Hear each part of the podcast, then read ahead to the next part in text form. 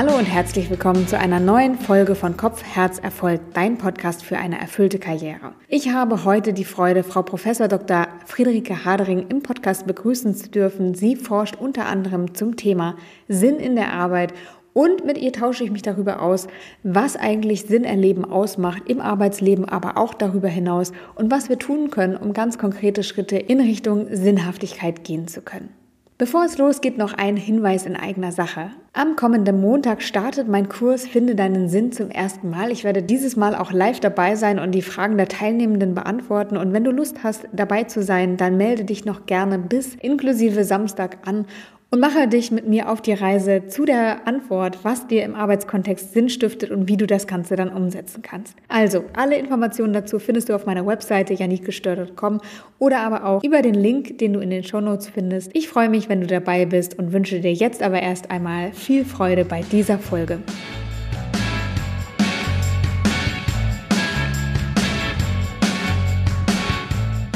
Friederike, sehr schön, dass du heute da bist. Ich möchte mit dir über ein super wichtiges Thema sprechen, nämlich Sinn in der Arbeit. Und wenn wir uns so die Zahlen angucken zum Thema Burnout, Depression, Angststörung, da kann man ja schon sagen, dass die in den letzten Jahren zugenommen haben, auch im Kontext der Arbeit. Ist das richtig? Genau, erstmal ganz herzlichen Dank für die Einladung, Janike. Ich freue mich sehr, hier zu sein. Ja, wir haben natürlich, das zeigt sich in verschiedenen Statistiken, eine Zunahme beim Thema Depression, beim Thema Burnout. Da gibt es tatsächlich drastische Zahlen, die sich zeigen. Die Frage ist natürlich aber immer, was sind eigentlich die Ursachen davon? Und darüber gibt es natürlich auch breite Diskussionen. Also beispielsweise, welche Rolle spielt eigentlich die Arbeitswelt als eine Quelle, die das Ganze antreibt? Und was man mit Sicherheit sagen kann, ist erstmal, dass die Arbeitswelt nicht der einzige Treiber dieser Phänomene ist. Und innerhalb der Arbeitswelt gibt es Veränderungen, die auf jeden Fall dazu beitragen können. Also die Zunahme von Zeitdruck, Leistungsdruck. Ja, wir wissen auch, wir haben eine Veränderung ja auch, weil die Arbeitswelt sich auch beispielsweise in Deutschland geändert hat. Weg von körperlicher Arbeit immer mehr hin zu immer mehr geistigen Tätigkeiten, dass sich da natürlich auch die Belastungen entsprechend verändert haben. Also wir haben weniger körperliche Belastungen, mehr Belastungen im Bereich Stresserfahrung und so weiter. Das kann alles natürlich ähm, da reinspielen, aber man muss eben auch sagen, es sind viele andere Ursachen. Beispielsweise diskutieren wir ja auch über die Digitalisierung und wir wissen beispielsweise, dass die Digitalisierung ja auch gerade bei Jugendlichen, wenn man an Social Media denkt, ähm, auch eine enge Verbindung hat zu der Zunahme von Depressionen beispielsweise. Beim Burnout ist das anders. Burnout ist ja mittlerweile tatsächlich unmittelbar als Diagnose an Leidenserfahrungen in der Arbeitswelt gekoppelt. Das ist aber in dieser Art relativ neu. Und erst jetzt kann man dann eigentlich genau sehen, also von jetzt an und dann in die Zukunft hinaus, wie sich eigentlich Belastungen, die unmittelbar aus der Arbeitswelt dann resultieren, wie die sich eigentlich dann entwickeln werden. Vorher war die Diagnose anders bestimmt. Burnout war selber gar keine Diagnose. Und jetzt haben wir da einfach eine Änderung in der ICD-11, sodass man das jetzt viel präziser erfassen kann. ICD-11 ist nochmal? Das ist die internationale Klassifizierung für Diseases, also für Erkrankungen. Und da kann man dann immer nachschauen, welche Arten von Diagnosen es gibt. Die haben dann auch immer eine Nummer und so weiter. Ich habe ähnliches erfahren im letzten Jahr oder beobachtet, will ich mal sagen, im letzten Jahr. Ich habe nämlich festgestellt, dass gerade auch mit dem Kriegsausbruch in der Ukraine und der Zeit danach, also wir waren ja alle irgendwie schon gebeutelt gefühlt von der Corona-Pandemie, dann kam auch noch der Krieg dazu, dann kamen die wirtschaftlichen Herausforderungen, die damit einhergingen. Und ich habe festgestellt bei den Menschen, die ich begleite, dass diese psychischen Themen stärker werden, mehr in den Vordergrund rücken. Und ich glaube, dass es auch daran liegt, dass wir natürlich alle unsere Themen haben, die wir vielleicht eine Zeit lang gut unter den Teppich kehren konnten, aber es funktioniert nicht mehr so gut, weil wir einfach so vielen Herausforderungen gerade begegnen, dass das einfach schwierig wird. Und ich habe den Eindruck, dass Menschen, die Sinn in ihrem Leben verspüren, nicht so stark unter diesen Krisen leiden oder nicht so stark aus der Bahn geworfen werden wie Menschen, die diesen Sinn nicht verspüren. Kannst du das aus der Forschung heraus bestätigen?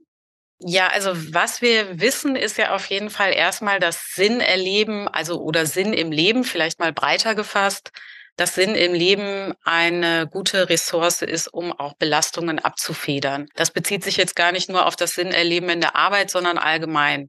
Wenn man weiß, was der Lebenssinn ist, wenn man eine Perspektive für sich hat, wenn man klare Ziele hat, eine Vorstellung von seinem eigenen Leben und sich auch verbunden mit seinen eigenen Werten fühlt, dann hat man damit eine starke Ressource, auf die man auch in Krisenzeiten zugreifen kann. Und ich nehme das aber auch so wie du war, dass wir natürlich eine wahnsinnige Zunahme von Krisen im, im Äußeren haben, die natürlich einfach für eine neue Belastungssituation sorgt, mit der man erstmal umgehen muss. Also wir haben in den letzten Jahren jetzt tatsächlich neue Krisen, neue Bedrohungsszenarien, mit denen man erstmal umgehen muss. Und da sind die Leute natürlich unterschiedlich aufgestellt und es ist für viele eben eine extreme Herausforderung, weil das kommt ja auch zu den Krisen und Themen, die wir ja auch vorher schon hatten. Genau, das kommt jetzt alles on top. Und ich finde, ganz ehrlich, mir selbst ging es ja nicht anders. Anfang letzten Jahres, würde ich sagen, war ich in so einer kleinen depressiven Phase und ich habe mein Leben eigentlich ganz gut aufgeräumt. Ne? Natürlich gibt es immer noch Themen, um die man sich kümmern darf. Und ich würde sagen, aber unterm Strich habe ich mittlerweile mich ganz gut aufgestellt, weil es Krisen gab in meinem Leben früher, die ich genutzt habe, eben um Veränderungen einzuleiten. Und selbst mich ähm, hat es da ein bisschen aus der Bahn geworfen, und in so eine kleine depressive Episode, nenne ich es mal, gestürzt. Ich hatte auch im Podcast schon mal darüber erzählt. Bin aber relativ schnell wieder rausgekommen, weil ich wusste, okay, ich muss jetzt für mich selbst sorgen, gut schlafen, gut äh, mich um mich selbst kümmern, um die Stabilität wieder zu haben, wieder mein, mein Leben geregelt zu bekommen. Also ich glaube, dass uns das alle herausfordert, in welchen Zeiten wir einfach gerade leben. Mhm. Genau, und man kennt ja auch aus der Literatur viele Beispiele, also aus der Sinnforschung gibt es halt viele Beispiele, wie auch Interventionen beispielsweise bei Erkrankungen helfen können, also sinnorientierte Interventionen, die dann helfen können, mit einem Krankheitsereignis umzugehen oder eben mit anderen belastenden Situationen. Ein ganz klassisches Beispiel ist natürlich ja auch Viktor Frankl, der ja sein Buch Man Searching for Meaning geschrieben hat und das Ganze unter dem Eindruck äh, seiner Zeit im Konzentrationslager. Und er hat da ja eigentlich die Logotherapie entwickelt, also die Sinntherapie. Und Sinn ist ja ein ganz zentrales Thema seiner Forschung und ähm, er beschreibt das ja auch, ne, wie er in den dunkelsten Zeiten damals selber aber gemerkt hat, dass wenn er eine Vorstellung davon hat, dass er vielleicht mal in Zukunft Vorträge hält über die Bewältigung dieser ganzen Situation, dass er dann eigentlich daraus Kraft ziehen kann, gerade in Momenten, die extrem schwierig und belastend sind. Du hast gesagt, dass wir ja Sinn nicht nur aus der Arbeit ziehen können mhm. und vielleicht sogar auch nicht sollten. Welche Sinnquellen gibt es denn noch, die man nutzen kann, um diese Stabilität zu gewinnen? Mhm, genau, du hast es schon gesagt. Arbeit ist natürlich eine ganz wichtige und auch zentrale Sinnquelle, aber wir wissen eigentlich, dass es total hilfreich ist, wenn man nicht nur eine hat, weil wenn die eine dann gerade wackelig wird oder es auf der Arbeit nicht gut läuft aus verschiedenen Gründen, dann ist es natürlich schwierig, wenn man da keine Gegengewichte hat. Also die Familie, Freunde, soziale Netzwerke insgesamt sind eine extrem wichtige andere Sinnquelle und aber auch Hobbys, Sport und so weiter. Für manche Leute ist das auch Spiritualität, Religion und so weiter. Das können alles andere Sinnquellen sein. Und eigentlich ist so die Idee, dass man am besten breit aufgestellt ist und schaut, dass man in verschiedenen Feldern was für sich findet, so dass man dann eben abgefedert ist. Weil das, glaube ich, ist auch die Kehrseite. Das habe ich auch in deinem Buch gelesen und auch in anderen Büchern gelesen, dass wenn man sich einseitig konzentriert auf eine Sinnquelle, ob es jetzt die Arbeit ist oder, glaube ich, insbesondere die Arbeit. Aber dann hat man einfach ein Problem, wenn die ins Wanken gerät und kann dann relativ schnell in einer Sinnkrise landen. Und im Bereich der Arbeit ist es ja auch so, dass wir dann dazu neigen oder zumindest der Gefahr laufen, uns selbst auszubeuten und auch wiederum in den Burnout zu geraten, nur von der anderen Seite der Medaille.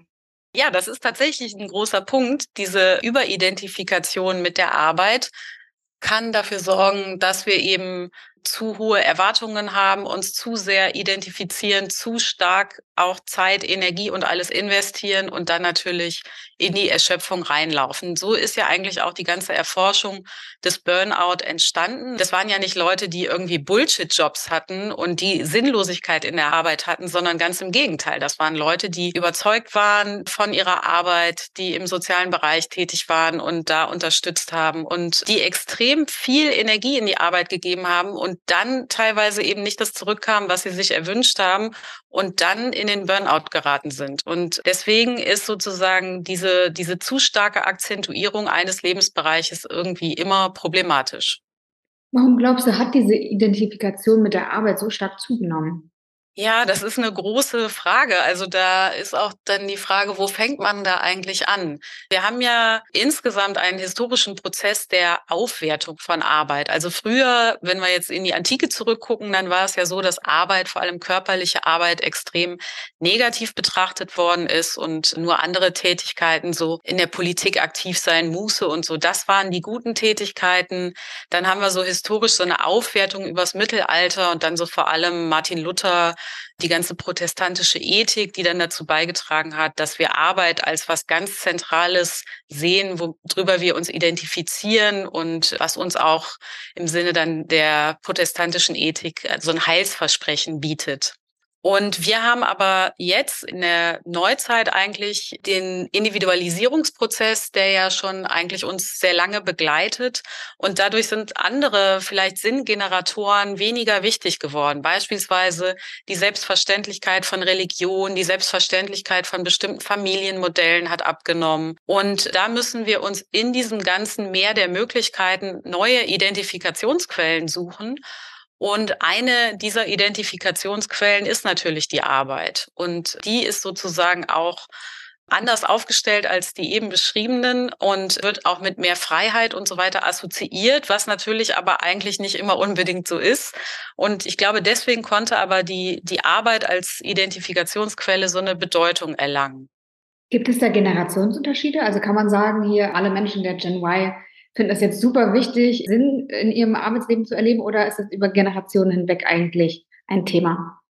Ja, das ist eine durchaus immer kritisch zu diskutierende Frage, weil in der Forschung das Generationenkonzept gar nicht so angesehen ist oder die Unterschiede vor allem, die dann immer in den Medien diskutiert werden, man die eigentlich jetzt gar nicht unbedingt so stark findet. Das hat viele verschiedene Gründe. Ganz viel hängt am Generationenkonzept auch selber. Vielleicht generell kann man sagen, dass die Unterschiede erstmal zwischen den Generationen in Anführungszeichen nicht so drastisch ausfallen, wie man gemeinhin denkt. Also wenn man jetzt zum Beispiel nimmt die Generation Y, dann wurde ja über die immer gesagt, die sucht jetzt besonders nach dem Sinn und für die ist das besonders wichtig. Jetzt mittlerweile diskutieren wir über die Generation Z, die danach kommt. Da wird genau das Gleiche behauptet. Daran erkennt man eigentlich schon, dass es irgendwie mit den Unterschieden vielleicht nicht so dramatisch ist. Und es wird immer dann den neuen Generationen nachgesagt, die suchen nach mehr Sinn. Und gleichzeitig würde das ja unterstellen, die Alten tun das nicht oder haben es nicht getan. Und da gibt es aber eigentlich keine Daten, die das so belegen können. Was wir hingegen schon sagen können, ist, dass natürlich die Möglichkeiten, diese Wünsche auch sehr prominent zu artikulieren, die haben natürlich auf jeden Fall zugenommen. Und Arbeitgeber müssen heutzutage auch aufgrund des Arbeiterinnenmangels, ja, müssen die auch dem Ganzen mehr Gehör schenken und genauer aufpassen, was wünschen sich denn jetzt eigentlich die Beschäftigten? Das war ja früher teilweise anders. Ne? Das heißt, die Möglichkeit, die eigenen Interessen vielleicht durchzusetzen, die haben sich vielleicht durch die aktuelle Situation verbessert. Aber insgesamt wünschen sich eigentlich Beschäftigte immer in irgendeiner Weise sinnvolle Arbeit. Das ist nicht für jeden alles genau gleich wichtig. Für manche ist es auch okay, wenn mit der Arbeit im Wesentlichen das Geldverdienen abgedeckt ist. Aber im Großen und Ganzen gibt es einen Wunsch nach, nach einem sinnvollen Tun. Man möchte seine Zeit mit was verbringen, was einem Spaß macht, was einem bedeutsam ist, was mit den eigenen Werten übereinstimmt. Und was man eigentlich immer vermeiden möchte, und das kann man auch eigentlich generalisieren, ist, dass man nicht in einem Wertekonflikt Konflikt die ganze Zeit sein möchte, weil das auch emotional extrem belastend ist und langfristig eigentlich nicht aushaltbar ist. Wie ist es bei dir? Empfindest du deinen Job oder deine Arbeit als sinnstiftend? Ja, sehr. Also ich habe einen sehr äh, vielfältigen Job, würde ich sagen. Ich weiß auch gar nicht, es ist auch nicht sozusagen nur ein Job. Im wahrsten Sinne des Wortes eine Berufung. Und also ich habe erstmal sehr viele Möglichkeiten, meine Arbeit frei zu gestalten, was ich sehr gut finde. Mir macht die Arbeit mit den Studierenden sehr viel Spaß, weil es auch im Moment so viele Umbrüche gibt. Wir haben da ja gerade schon drüber gesprochen. Ne? Wir leben einfach in Zeiten des Wandels und haben so eine Vielfachkrise. Und das merken natürlich auch, also die, die jungen Leute sind davon natürlich auch unmittelbar betroffen. Und haben natürlich dadurch auch ganz neue Fragen, interessieren sich für neue Themen und wir haben gleichzeitig einen Wandel der ganzen Technologien. Das Thema Digitalisierung ist riesengroß. Wir fragen uns, was sind eigentlich die Inhalte, die wir vermitteln wollen, vermitteln müssen, welche Kompetenzen brauchen die jungen Leute heutzutage. Und das heißt, es ist unheimlich dynamisch. Es gibt wahnsinnig viel zu lernen für mich auch immer. Das macht mir auch, also sozusagen, ich lehre nicht nur, sondern lerne eigentlich die ganze Zeit mit. Und ich habe auch ein wahnsinnig großartiges kollegiales Umfeld, sowohl in der Wissenschaftscommunity als jetzt auch hier in Münster vor Ort. Und das sind natürlich alles große Quellen des Sinnerlebens in der Arbeit, die da eigentlich ganz gut abgedeckt sind.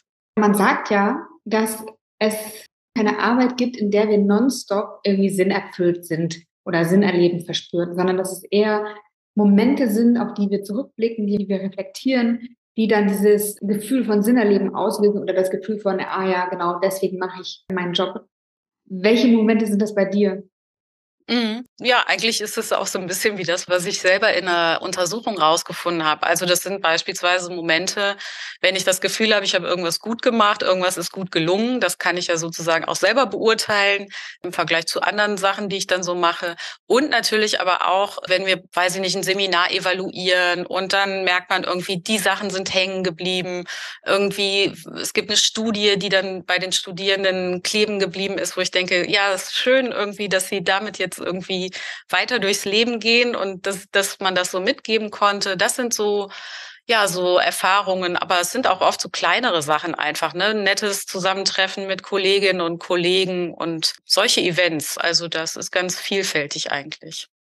Wir haben jetzt viel darüber gesprochen, wie wir Sinn erleben können oder worin sich der auch bemerkbar macht.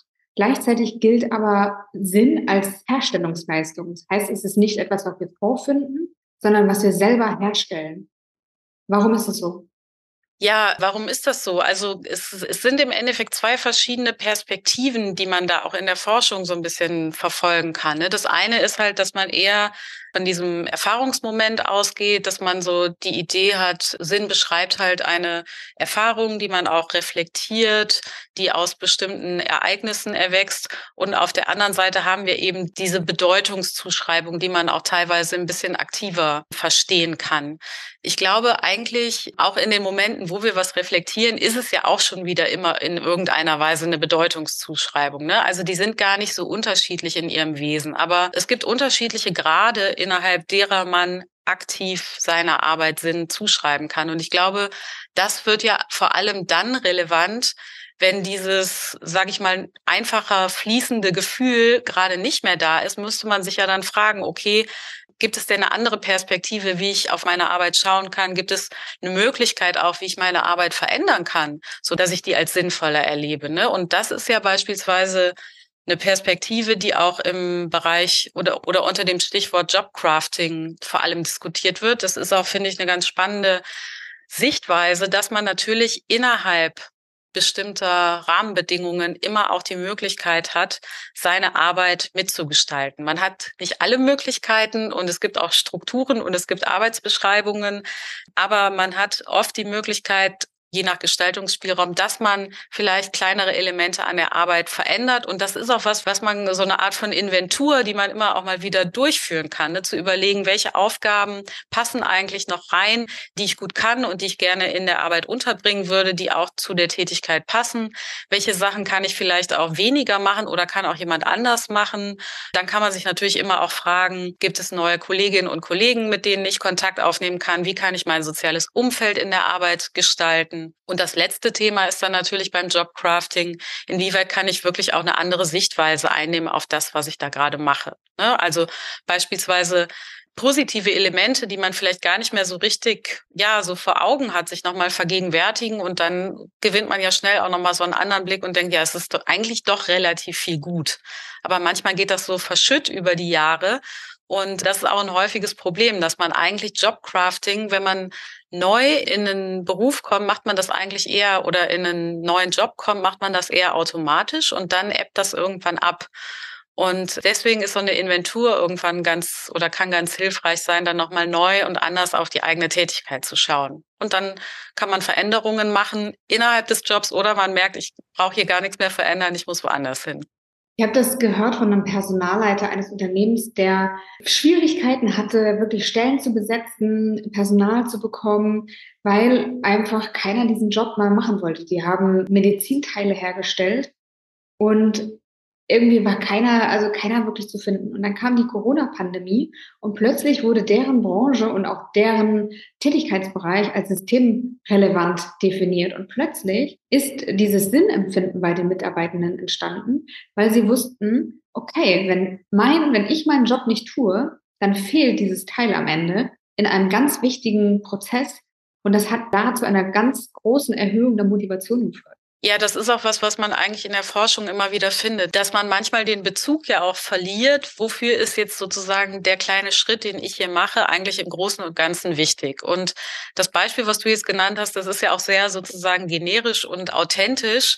Schwierig wird es vor allem dann aber, wenn die Unternehmen versuchen, sozusagen künstlich irgendeinen Purpose, einen, einen Zweck aufzuzeigen, der dann teilweise gar nichts mit dem, ja, mit dem wirklichen Unternehmenszweck zu tun hat oder, oder extrem abstrakt ist. Also im Medizinbereich ist das, glaube ich, so Medizinbildung, das sind so die Bereiche, wo so sehr klar ist, dass wir da über geteilte Werte auch in unserer Gesellschaft reden. Also Gesundheit ist einfach ein sehr wichtiger Wert. Und da kann man dann natürlich auch relativ nachvollziehbar Sinn in dem Bereich sehen. Gut, wenn das jetzt aber Unternehmen sind, die, weiß ich nicht, keine nachhaltigen Lieferketten haben oder schlechte Arbeitsbedingungen oder ähnliches dann vorweisen, dann kann natürlich auch, wenn das große Ganze vielleicht wichtig ist, kann dann aber trotzdem natürlich zu ganz viel Sinnminderung auf den kleineren Ebenen führen und ist dann insofern natürlich auch problematisch.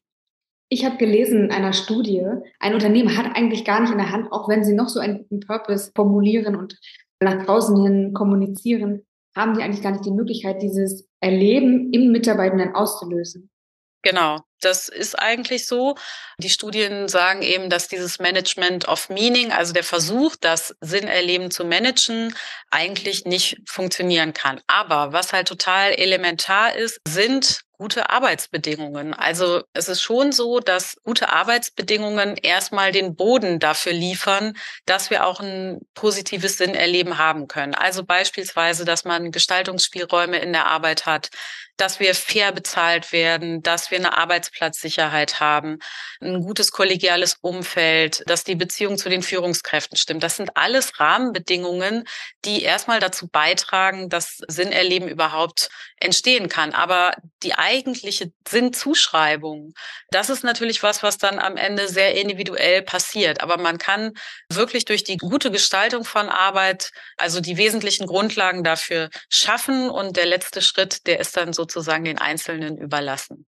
Ich habe in meinem Experiment 30 Jobs in einem Jahr gemerkt, dass das super individuell tatsächlich ist und auch verknüpft ist mit der eigenen Geschichte. Was hat dir die Biografie des Einzelnen mit dem Thema Sinn zu tun? Eigentlich bin ich auf dieses ganze Thema Sinn unter anderem gekommen, weil ich mich vorher mit Identität und Biografie und so weiter auseinandergesetzt habe. Und es hängt extrem eng zusammen. Man entwickelt natürlich im Laufe seines Lebens eine Erzählung von sich selbst. Und diese Erzählung, die ja verändert sich natürlich auch immer wieder. Die verändert sich über die Jahre und durch Gespräche. Immer wieder, wenn ich irgendwas über mich sage oder auch gar nicht nur über mich, sondern insgesamt, wenn ich irgendwas sage, dann thematisiere ich immer auch mich selber und entwickle damit meine Identität eigentlich immer ein Stück weiter, aktualisiere die quasi und manifestiere darin eigentlich auch immer, was ist mir eigentlich im Leben wichtig, was sind Themen, die mich treiben, was ist für mich bedeutungsvoll und bedeutsam. Und insofern ist Sinn eine ganz elementare Größe im Kontext von der eigenen ja, Lebenserzählung. Wenn du jetzt nicht so einen tollen Job hättest oder nicht so eine tolle Arbeit hättest und nicht so viel Sinn empfinden würdest, wo würdest du ansetzen, um mehr Sinn erleben in deinem Leben zu haben? Gut, also ich kann ja dann jetzt nicht über die Strukturen kommen, sondern das wäre ja das, was ich sonst natürlich machen würde. Aber ich bin ja jetzt nicht diejenige, die irgendeine Organisation leitet und die Arbeitsqualität über Strukturen verbessern kann. Wenn ich jetzt bei mir anfangen würde, dann würde ich natürlich erstmal schauen, wo drückt eigentlich der Schuh? Was, in welcher Art und Weise ist es verhindert, dass ich meine, meine Werte oder das für mich wichtig ist, überhaupt leben kann und würde dann natürlich nach Möglichkeiten suchen, wo das der Fall ist. Und gleichzeitig würde ich natürlich auch auf die eben schon angesprochene Balance schauen. Also wie sieht es eigentlich aus in den anderen Lebensbereichen? Weil man kann eben Arbeit nicht abgekoppelt von den anderen Lebensbereichen sehen. Und ich glaube, da muss man dann halt auch wieder so eine Art Introspektion machen, einfach nochmal überprüfen, was hat mich überhaupt dahin gebracht. Ja, das ist ja auch immer ein Weg, den man gegangen ist, um dann halt zu schauen, welche Optionen habe ich eigentlich jetzt. Und ich glaube, es ist immer total wichtig, auch nicht nur Dinge theoretisch zu durchdenken, sondern auch auszuprobieren, weil wir können viele Sachen natürlich überlegen, könnte das passen oder so, aber oft bringt es einfach so viel mehr oder die Erfahrungskurve ist einfach so viel schneller, wenn man Sachen ausprobiert. Ich meine, das war ja ich weiß nicht so viel über das Experiment bei dir, aber ein bisschen war das ja wahrscheinlich auch die Idee, ne? dass man natürlich wahnsinnig viele Erfahrungen dann sammelt, wenn man in so einer Dichte verschiedene Sachen einfach ausprobiert. Genau, ähm, das habe ich auch. Die Idee stammt aus einem Buch.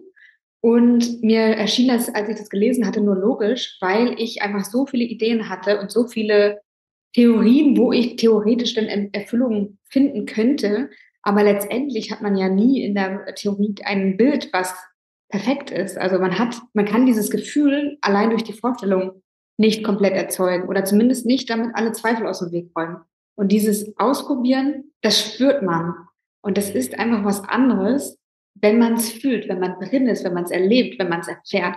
Und ich finde, das hat einfach so eine Kraft auch für Veränderung, weil ich dann nicht mehr denke, ja, ich könnte aber auch daneben liegen mit meiner These, sondern ich weiß, in diesem Moment, wo ich es gemacht habe, war das für mich das Größte. Mhm. Ja, Genau. Und dann hat man eben die unmittelbare Erfahrung und ich glaube, den, für den inneren Kompass ist das halt total wichtig, einfach diese Erfahrung dann auch zu machen. Und es ist großartig, wenn man die Möglichkeit dafür hat, ja, weil viele Leute haben die ja gar nicht, diesen experimentellen Weg irgendwie zu gehen.